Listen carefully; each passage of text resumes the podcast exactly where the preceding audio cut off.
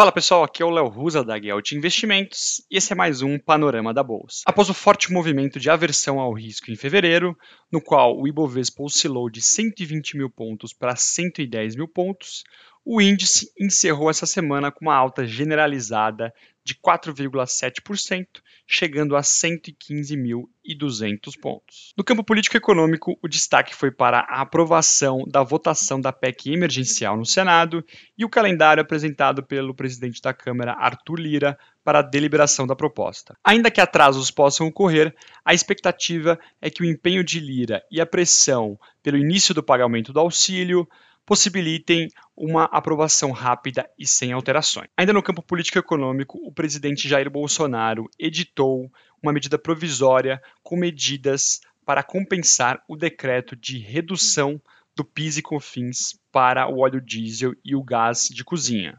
Entre as medidas está a elevação do imposto CSLL para instituições do setor financeiro.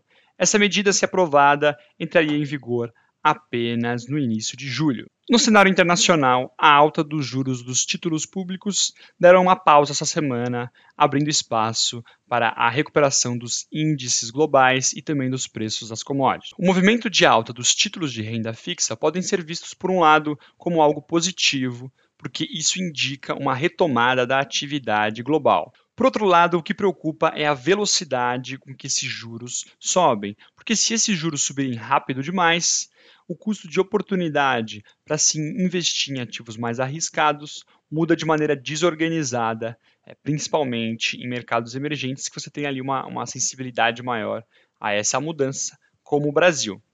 Beleza, pessoal? Por esse vídeo é isso. Espero que tenham gostado e até a próxima.